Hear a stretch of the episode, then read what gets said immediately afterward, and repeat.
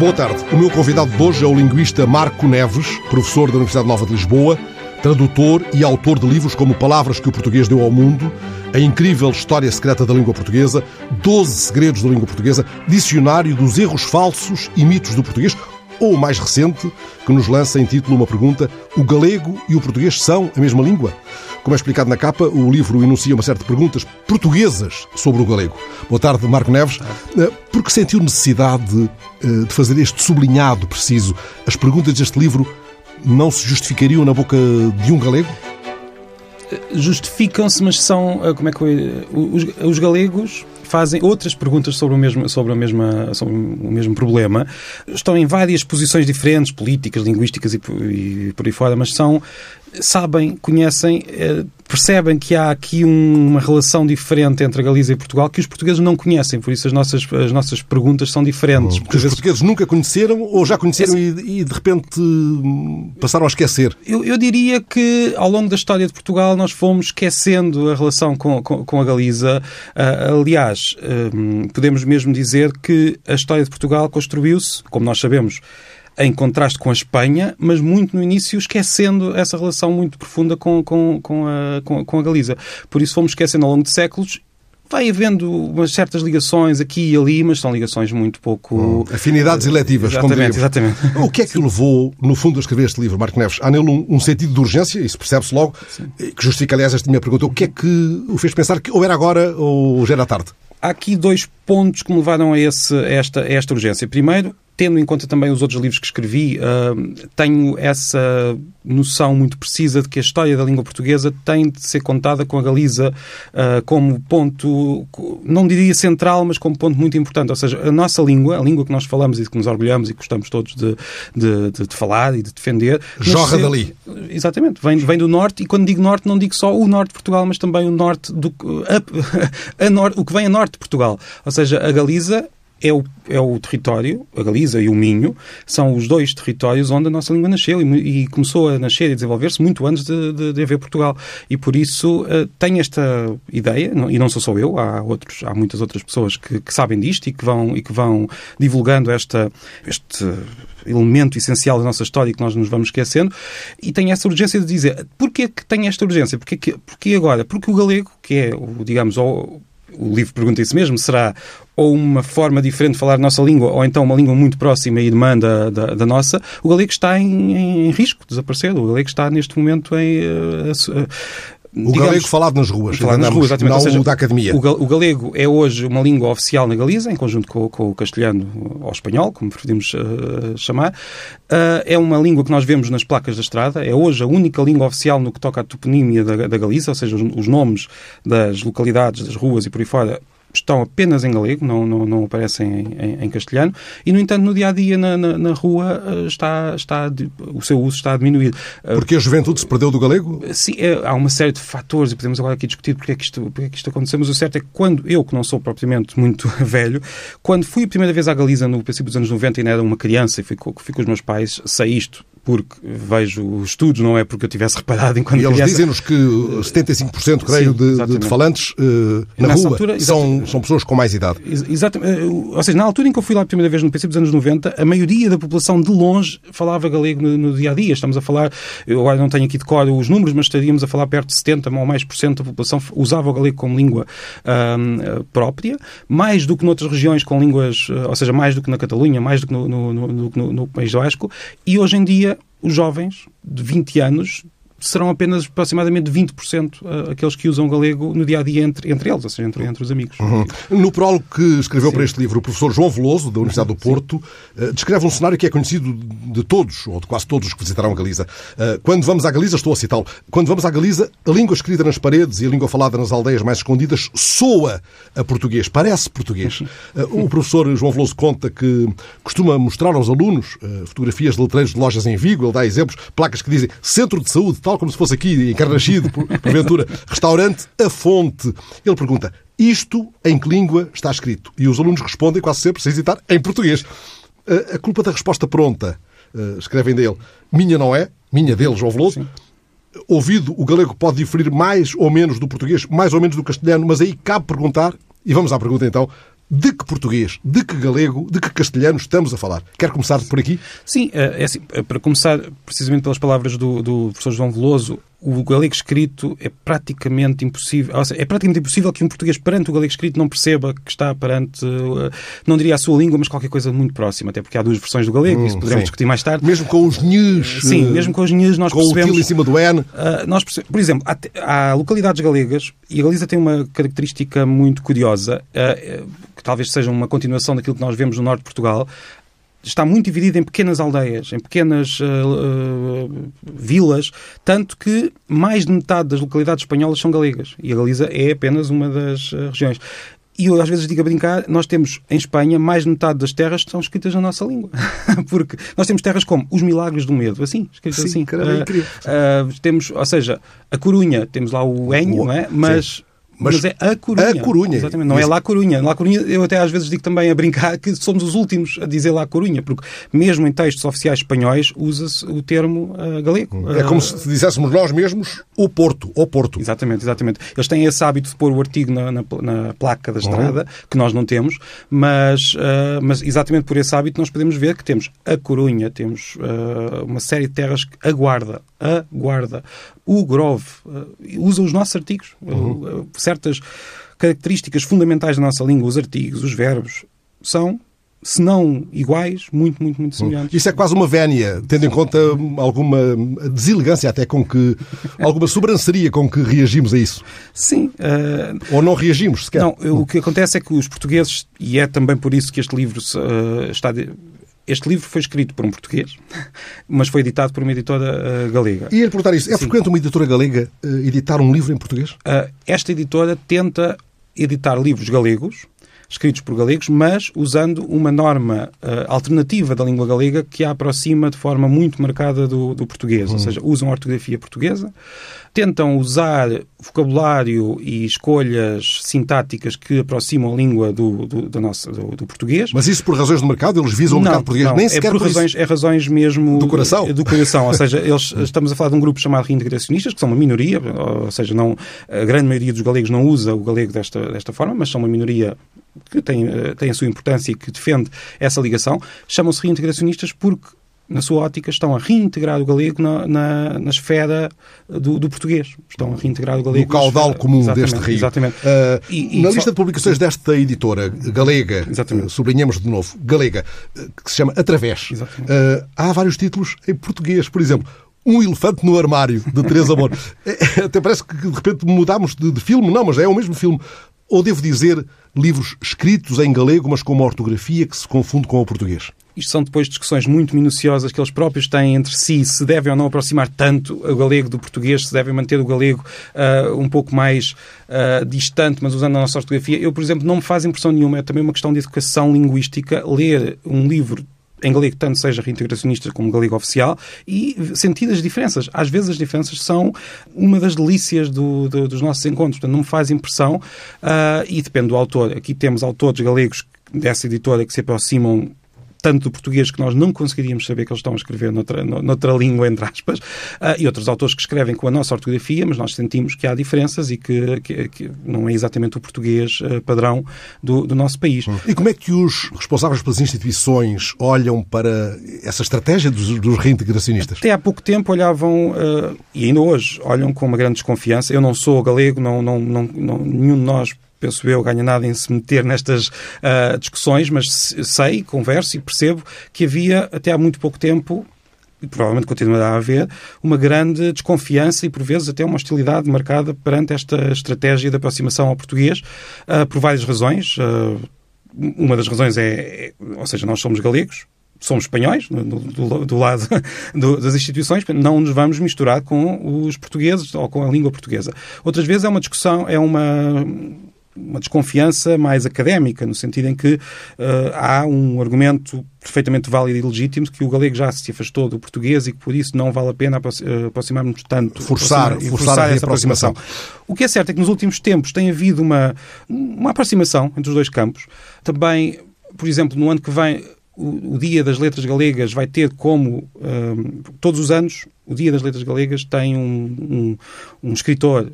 A Galiza é, uma, é, um, é um território, não, não sei o que lhe chamar, porque eu também não quero, mas uma nação, se quisermos, porque eles próprios dizem, sim, sim, que, tem, galega, como, como que tem, um, curiosamente, a literatura no centro da sua identidade.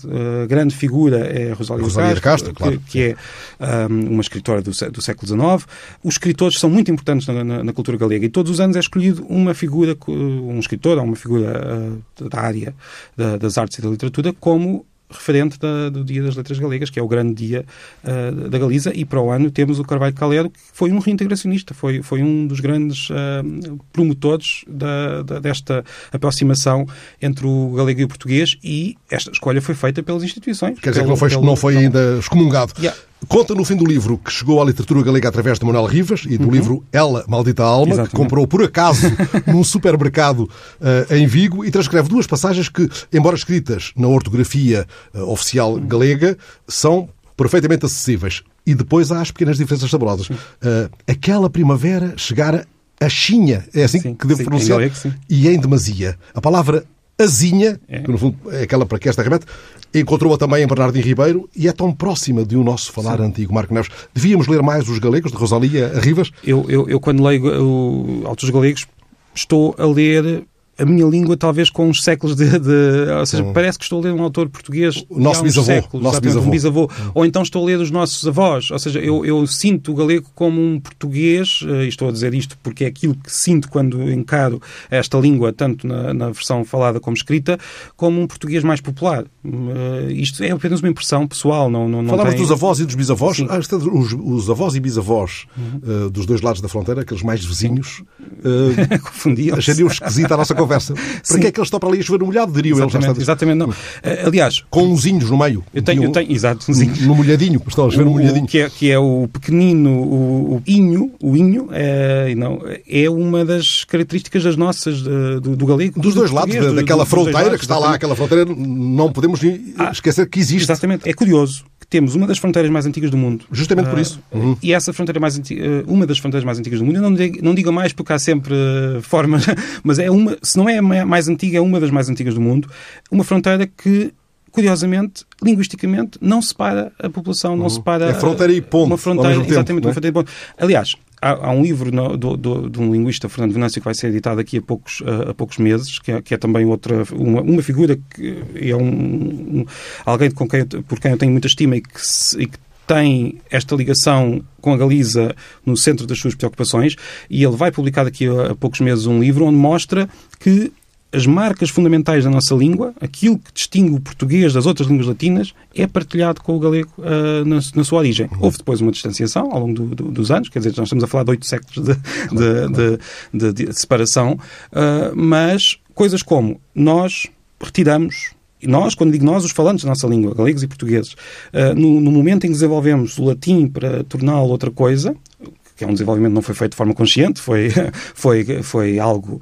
criado, foi algo que se viu nas ruas e, na, e na, nas conversas da rua. Nesse, o que nós fazemos, para começar, é retirar os N's e os L's, por exemplo, em palavras como Sim. luna, passam Sim. a lua. Uh, e isto é feito de forma sistemática em todas as Sim. palavras da, da, época. Isto aconteceu em Portugal, digamos, aconteceu a sul do Minho e a norte do Minho. Portugal não existia ainda neste, neste momento.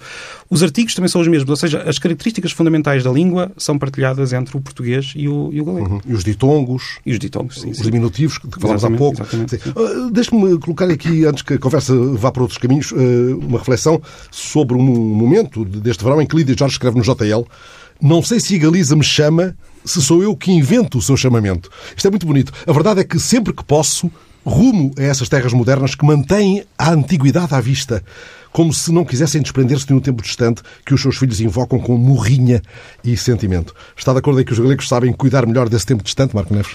Eu, eu tenho um amigo galego, José Ramon Pichal, que, diz, que me diz que a Galiza está muito bem conservada nas aldeias e nas cidades está. Nós vamos a Santiago Compostela, vamos às aldeias e vemos vemos como o tempo está o tempo inscrito nas pedras, está bem conservado, nós conseguimos perceber como a história ali. eh, Mas há ali uma. As vilas têm, de facto, já uma descaracterização que eu vejo que não é muito diferente daquela que nós também sentimos nas nossas próprias vilas e, e pequenas ci- cidades, com uma arquitetura que não me agrada tanto, mas eh, isto não é uma crítica, é apenas uma constatação de que tanto nós como eles, se calhar. eh, houve uma época em que nos afastámos de, de uma certa eh, preocupação estética com, no que toca às nossas, eh, às nossas terras. Eu não sou arquiteto, não sou especialista em, Sim, mas, é aquilo isso, que... isso sim, sente-se muito, sim. não é? Sente-se muito. Mas mesmo assim, penso que a Galiza consegue, em certos ah, momentos e certos territórios, manter essa relação com o passado que talvez nós não, não consigamos. Essa marca também na paisagem, não é? Exatamente. Eh, há pouco falou do latim. Ora, de todas as línguas da Ibéria, posso... Choca o que usa a expressão Ibéria? Não, não. Sim.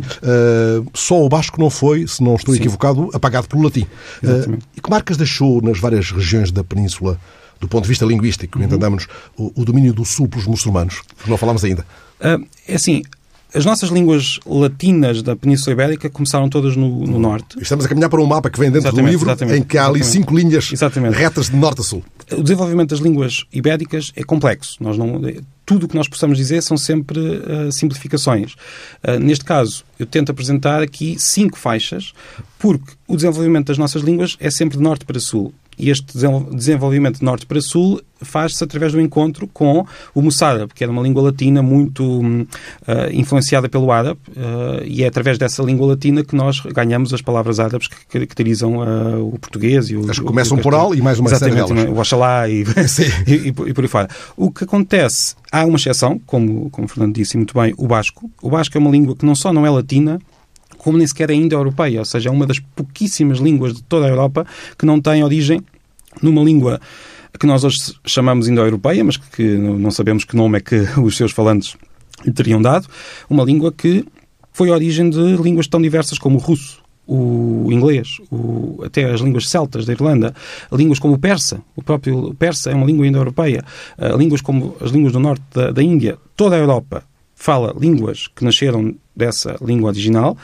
exceto ah, territórios como a Hungria, a Finlândia e o País Basco. Ou seja, na- na- no, no País Basco nós falamos uma língua que não, não, não só não é latina, como não é indo-europeia. Uhum. Estas cinco parcelas, vamos abreviar, eh, remetem para o galego, o asturiano, o castelhano, eh, o aragonês e o catalão. Esse mapa foi alterado, pulverizado ou, no essencial, foi bastante pulverizado? Foi, ah, ou seja, esse é o mapa da- do desenvolvimento das línguas. Ah, eu até no livro começo do lado de lá, começo pelo catalão, uma língua que hoje está muito presente nas notícias, esteve, Até por outras razões, sim. por outras razões, Ah, mas que é uma língua, para lá de todas as questões políticas, uma língua falada por milhões de pessoas e que, que é uma língua latina com uma história que nós muitas vezes ignoramos. Ah, depois temos o aragonês e o asturiano, que estão digamos, são as que estão em pior estado. Ah, o asturiano acaba por se manter enquanto oficial no- apenas em Portugal com o nome de mirandês. Ah, o mirandês tem, está integrado nessa, nessa zona. E depois temos o castelhano e o, e o, e o português. As línguas da corte, Exatamente. das cortes. São as línguas que estilhaçaram este, este mapa original e na nossa cabeça, na nossa cabeça que na, escola primária olhava para o mapa e via dois países na Península Ibérica, o que nós temos são duas línguas, o português e o espanhol. Chamamos, aliás, o espanhol com, com toda a facilidade.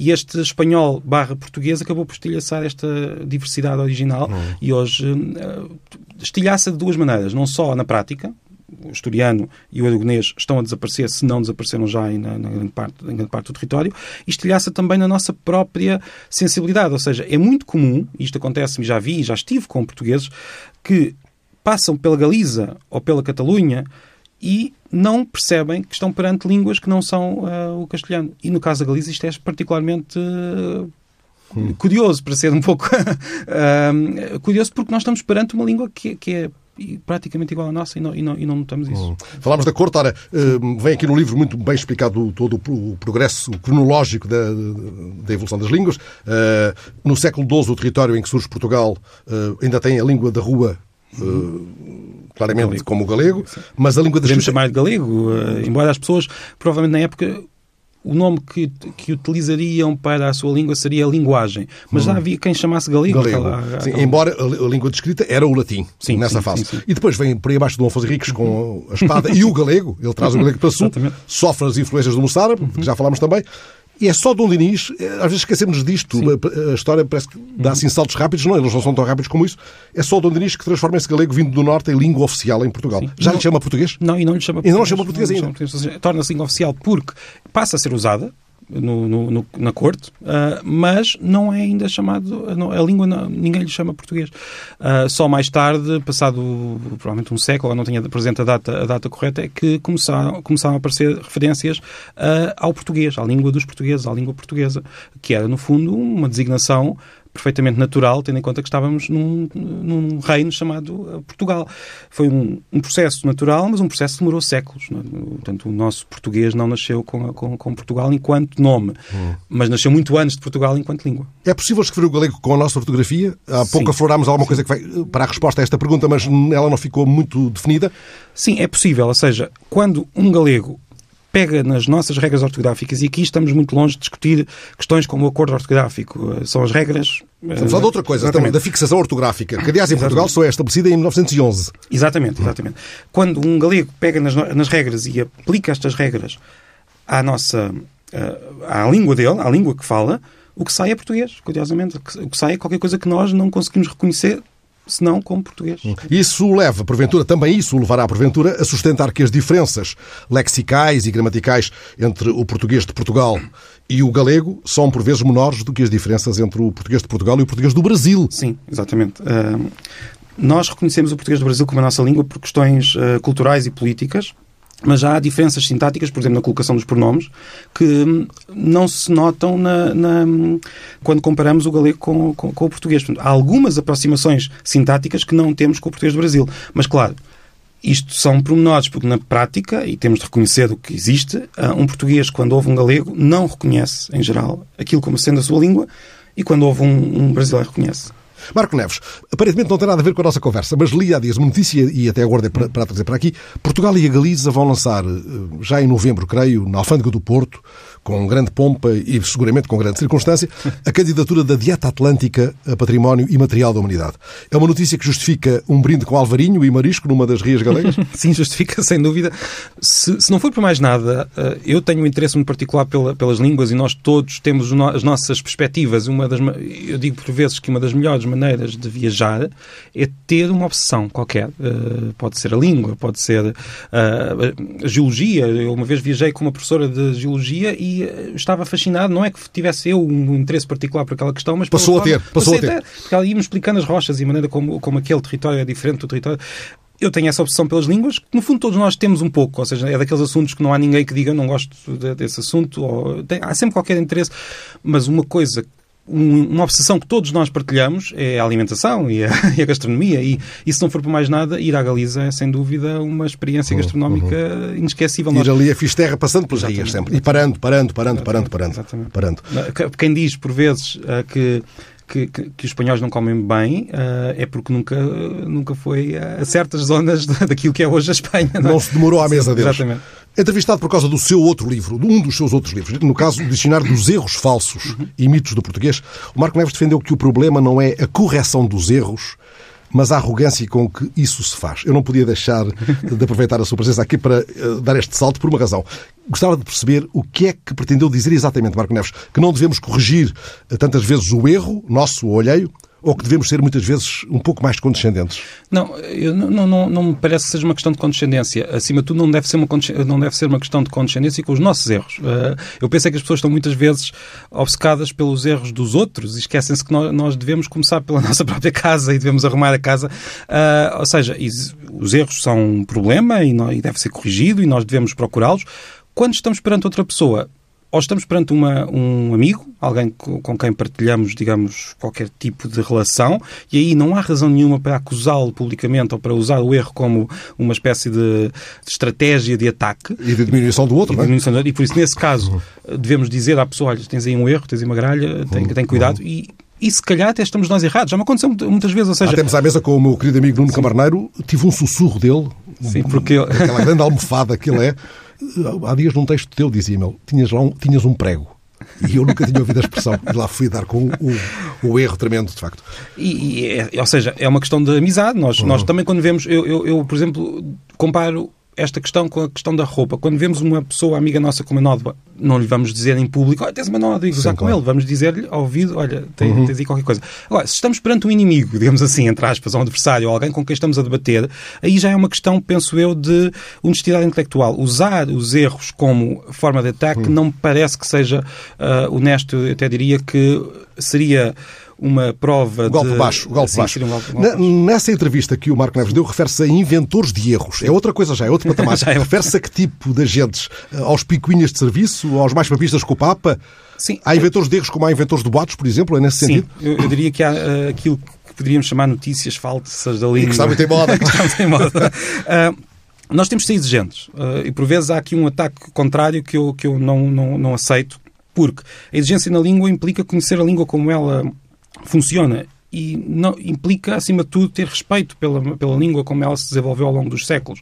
E há construções perfeitamente portuguesas e perfeitamente legítimas que já têm alguns séculos e que são, por vezes, por parecerem pouco lógicas, são por vezes atacadas e são consideradas erros. E, e eu, nesse livro, no, no Dicionário de Erros Sim. Falsos, tentei dar uma série de demonstrações, de exemplos. Mas está a dizer-me, por, por outra via, que o uso corrente legitima ou pode legitimar o erro? Não, é bem deve, isso. Não, não, não deve ser o uso corrente imediato, não deve ser o uso corrente de uma minoria, não Hum. deve ser. Mas quando a grande maioria da população usa uma determinada construção e usa há séculos, e ainda por cima os próprios escritores e quem usa a língua Hum, sim. também usa essa construção, não há razão nenhuma para recusar essa Muito bem. essa- essa um dia destes estamos a aceitar o tipo qualquer coisa, mas enfim, Tipo, para lá existe, agora, Sim. há, é- há sempre, em todas as épocas nós temos ah, bengalas e temos ah, excessos. É, é algo que é perfeitamente natural nas línguas. O que não quer dizer que não o devemos evitar. Ou seja, Uhum. ah, uma coisa é, é reconhecer um fenómeno, outra coisa é perceber que existem vários níveis de língua, existem vários contextos em que falamos a língua e por isso quando estou na rádio, ou quando estou na Sim. televisão, ou quando estou no, no Parlamento, ou quando estou Há a dar diferentes aula, graus de exigência. Há diferentes graus de exigência e às vezes até, eu diria mesmo, não é só uma questão de exigência, porque se- os linguistas, quando estudam a língua como é falada entre amigos, compreendem algo muito curioso. É as construções e, a- e o que está por trás é de uma complexidade que nós nem sempre reconhecemos. Ah, claro que é uma... ah, Ou seja, é mesmo uma questão de, de nós percebermos o contexto. Mais uma vez, volta à roupa. Eu, se fosse de fraco para a cama, estaria a cometer um erro social. Não sei se... De algum mau gosto, De algum mau gosto, exatamente. Portanto, é- aplica-se o mesmo, o mesmo critério. A língua é variável. A língua varia de situação para situação, de região para região, de pessoa para pessoa. E, e- e saber isto é também uma das exigências que nós temos. Ou seja, faz parte da exigência Sim. que nós devemos ter pelo, pelo, no, Dá-me um bom pretexto para mais uma vez, e não, não deixarei de o fazer sempre que me ocorra uma possibilidade que não me exponha completamente ridículo, eh, citar o grande poeta Manuel de Barros, para mim, talvez uma das grandes figuras da, da literatura em língua portuguesa, lá, lá está, um pouco mais distante do, que o galego, ou mais dissonante às vezes do que o galego. Ele dizia a propósito que o importante é saber errar bem. Para isso, pergunto-lhe, Marco Neves, é preciso perceber não apenas onde erramos, mas porquê é que erramos. Sim, porque é que erramos. E, e também, para uma pessoa escrever bem, o que é que tem de fazer primeiro? Ler, como todos sabemos, é daquelas. Mas também ter a coragem de errar, no sentido em que ter a coragem de escrever e saber que está mal. Não é, ou seja, não estão numa situação de aceitação do erro. É simplesmente uma situação em que nós temos de arriscar, temos de escrever, temos de escrever mal para depois escrever bem. E, é- é- e por isso estou- temos de errar cada vez melhor, se quisermos. Sim, muito bom. É uma boa disciplina. Num outro livro mostra-nos palavras que os portugueses deram ao mundo. Eh, é muito curioso verificar, também todos conhecemos o exemplo do laranja, da laranja, mas verificar que em Curaçao, eu não sabia isto, prevalece a palavra por favor, que deriva do português por favor, que já caiu em desuso no trato cotidiano cá. Já ninguém pede por favor coisa nenhuma. Eh, que palavras mais eh, outras Não, eh, ficaram espalhadas pelo, Em pelo globo? Curaçao temos não só algumas palavras portuguesas, como uma língua. Uma língua que é o propriamente, que é a língua oficial, não, não, não, é um, não é uma língua da rua, é uma língua da rua e é uma língua oficial usada pelas instituições da, da ilha e de, outras, e de outras ilhas das Caraíbas, uma língua que tem origem no português. Ou seja, o português não só tem um percurso e tem, como eu diria às vezes, eh, o avô é o, é o latim, o pai seria o tal galego que nós falámos há pouco, o galego original, o galego português, que nós hoje, ah, nós hoje dizemos galego português, ah, que, que ninguém usou, ou seja, a expressão galego português não é usada por, por- não era usada por ninguém na época, é uma expressão Sim. atual. Tem- Temos o avô, temos o pai, temos o português, temos ah, e temos depois os filhos, as línguas, como o cabo-verdiano, que não é a língua oficial, mas é, é uma das línguas de Cabo Verde e, com todo, e deve ser respeitada. O português também é, ou seja, tem as duas línguas. E depois temos o papiamento, por exemplo, que é uma língua uh, de origem crioula, ou seja, que tem um processo de criação muito, muito particular, que não, não vale a pena agora discutirmos aqui, mas que tem origem no, no, português, no vocabulário do português, e tem uma série de palavras portuguesas e a sua língua, não sendo reconhecida por nós como portuguesa, que não é, nós não conseguimos compreender o que eles dizem, tem, é uma língua, tal como um romano não compreenderia o que um português diz, não é? É uma língua que nasce do, do, do, português. E depois temos palavras pelo mundo fora. O, o, português chegou a ser a língua, a língua franca do Índico, a, língua que, que, era usada até pelos holandeses para, para, para, para anunciar, para, sim. para contactar com as, com uhum. populações do Índico. Portanto, a nossa língua andou pelos, pelos mares, pelos sete mares, com tudo o que de contacto e de sofrimento e de problema. Ou seja, não, isto não é uma história, digamos, feliz, é uma história feliz, infeliz, com tudo o que tem no, na, nessa, nesse percurso que fizemos ao longo dos séculos. Já escreveu muito sobre a história da língua portuguesa e também so, escreveu um livro só sobre a história secreta uh, da língua portuguesa. Guarda da sua infância em Peniche alguma palavra secreta, Marco Neves? Eu posso dizer até que esse livro, da Incrível História Secreta, levou-me depois, por convite do que era então Presidente da Câmara do José Correia, escrever um outro livro da história secreta de Peniche uh, e das histórias da, da, daquela terra. Por isso eu tenho uma relação muito, muito próxima com esses dois, dois livros em particular, mas guardo palavras, uh, as palavras da, da, minha língua, que eu aprendi naquela terra, mas até uma, uma palavra muito, muito popular que ninguém achava ser eh, importante ou bela, que era a palavra chincar. Que eu usava, chincar? Chincar nós usávamos entre, em Peniche como não me toques, não me xinques. É uma ah. palavra... Uh, perfeitamente popular da rua, sim, do, sim. Dos, dos, miúdos que estão Que ainda se usa hoje lá? Presumo que não, porque estas palavras têm-se. Têm mas é de perguntar quando agora no próximo fim de semana a um miúdo. Mas o que é curioso, e voltando até ao, à discussão anterior, é que uma vez estava a dizer isto a um, a um amigo galego, que é especialista em, em dicionários do século XIX uh, da Galiza, e disse: Mas essa palavra existe na, na, nos dicionários não galegos. Posso. E descobriu uma palavra popular de Peniche nos dicionários do século XIX na Galiza. Ou seja, Isso há, é fabuloso, esta ligação caramba. entre o nosso português popular das várias uhum, uhum. Uh, zonas com o galego eh, tal como ele foi. Eh, não é uma palavra que os galegos usem no dia a dia, mas está uhum. registada no século XIX. E chegou aí por acaso? Não, porque ele lembrava-se dessa palavra. Sim, quando, por, acaso, por, acaso, exatamente, foi por acaso, hum. foi uma coincidência e ele disse-me, e eu pensei, não, pode ser a mesma palavra com o mesmo som, mas não quer dizer a mesma coisa. E ele foi mostrar no dicionário, tinha tocar, a palavra, incrível, é a palavra tocar. Ou seja, há aqui uma e, e Peniche hum. não está no, no norte, não Sim, está perto claro, da Galiza, claro, está, claro, está aqui a, a, 80 km de Lisboa, e no entanto há estas relações uh, secretas, lá uhum. está, entre as várias zonas de, de, onde se fala galego e português. Uhum. Às tantas há um fio de palavras ribeirinhas, não é? Provavelmente, sim. Até porque não nos podemos esquecer que os galegos são um povo marítimo, uhum. tal como também os portugueses, claro. em especial em terras como Peniche. É? Claro. Há palavras, eh, essas, chincar, agora não vai sair da cabeça, mas há algumas que se demoram muito tempo na boca, são boas sim, sim. de saborear. Partilhe connosco, para terminar esta conversa, Marco Neves, duas ou três palavras que o deixam ainda e sempre maravilhado.